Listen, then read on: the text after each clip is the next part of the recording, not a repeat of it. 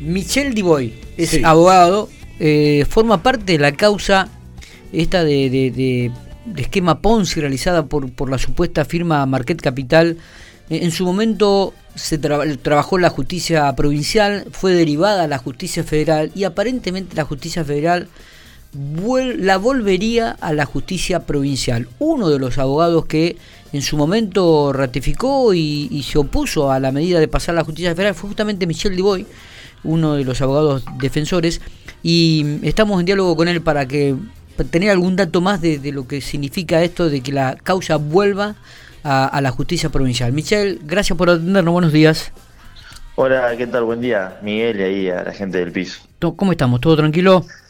Bien, todo tranquilo, bueno, Recibíamos esta información el día sábado, domingo, Michel, eh, y nos acordábamos, inclusive habíamos hecho nosotros una nota con vos en su momento, donde remarcabas esto de que eh, el, el, caso debería haberlo seguido o debería haber estado dentro del marco de la provincia y que te oponías cuando era derivada a la justicia federal. Finalmente, y aparentemente por ahora, la justicia federal la devolvería a la justicia provincial. ¿Eso ya está confirmado? ¿Fueron notificados ustedes? Efectivamente, sí, no, no, es una noticia ya, ya está la resolución y están las partes debidamente notificadas, se, nos, ha notificado de, esta resolución por parte del juzgado federal, eh, en la cual, bueno, afirman lo, lo que lo que lo que informaste y lo que me estás diciendo de que bueno el juzgado federal entiende de que el, el juez competente para, eh, para esta causa es eh, el titular del juez de control eh, por ende la, justicia provincial y bueno eso para nosotros fue una ratificación de, nuestra oposición que te recuerdo que fue la única oposición que hubo a la, a, la, incompetencia en esta causa. Nosotros en su momento nos habíamos puesto con, los fundamentos de que eh, lo que se había denunciado era una maniobra similar a una estafa eh, y que por ende lo, investigado hasta el momento era únicamente por el delito de estafa y que la estafa es un, un, delito que, corresponde ser investigado ante tribunales ordinarios y por eso nos oponíamos a la, a la incompetencia. Eh, oposición que hoy, como, como te decía, es es eh, acompañada y respaldada por, por la resolución del Consejo Federal.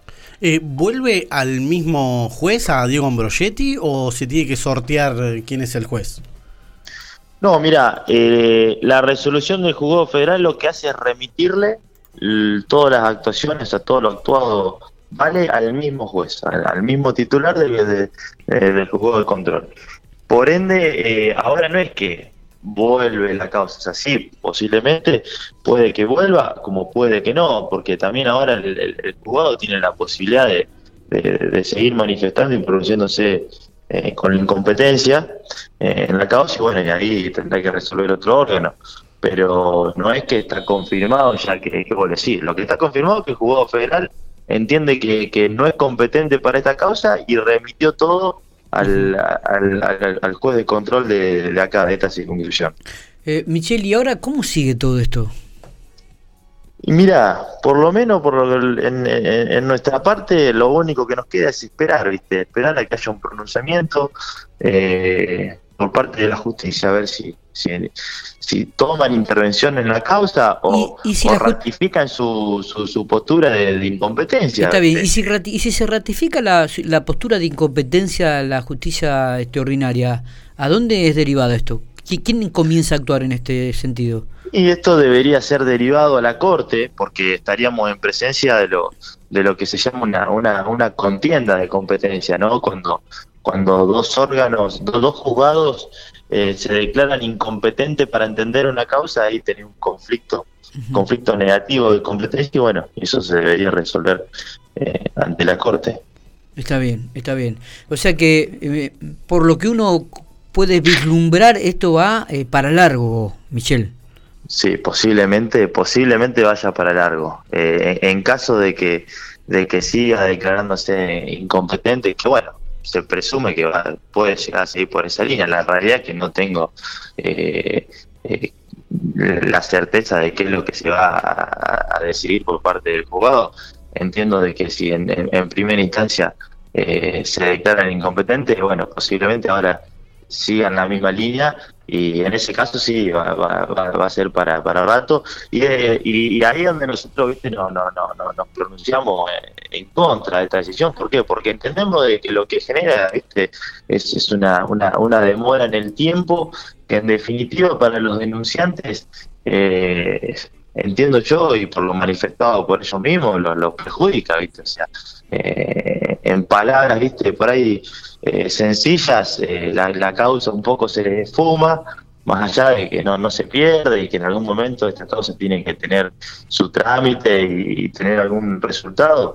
La, gente, por lo menos mis clientes, lo que me dicen es, se me va la causa, ¿viste? Se va, se va para allá, no la vamos a ver más. Y bueno, y un poco eh, demora en el tiempo, la realidad es que va a haber eh, en, caso de que sea esa situación. Está bien.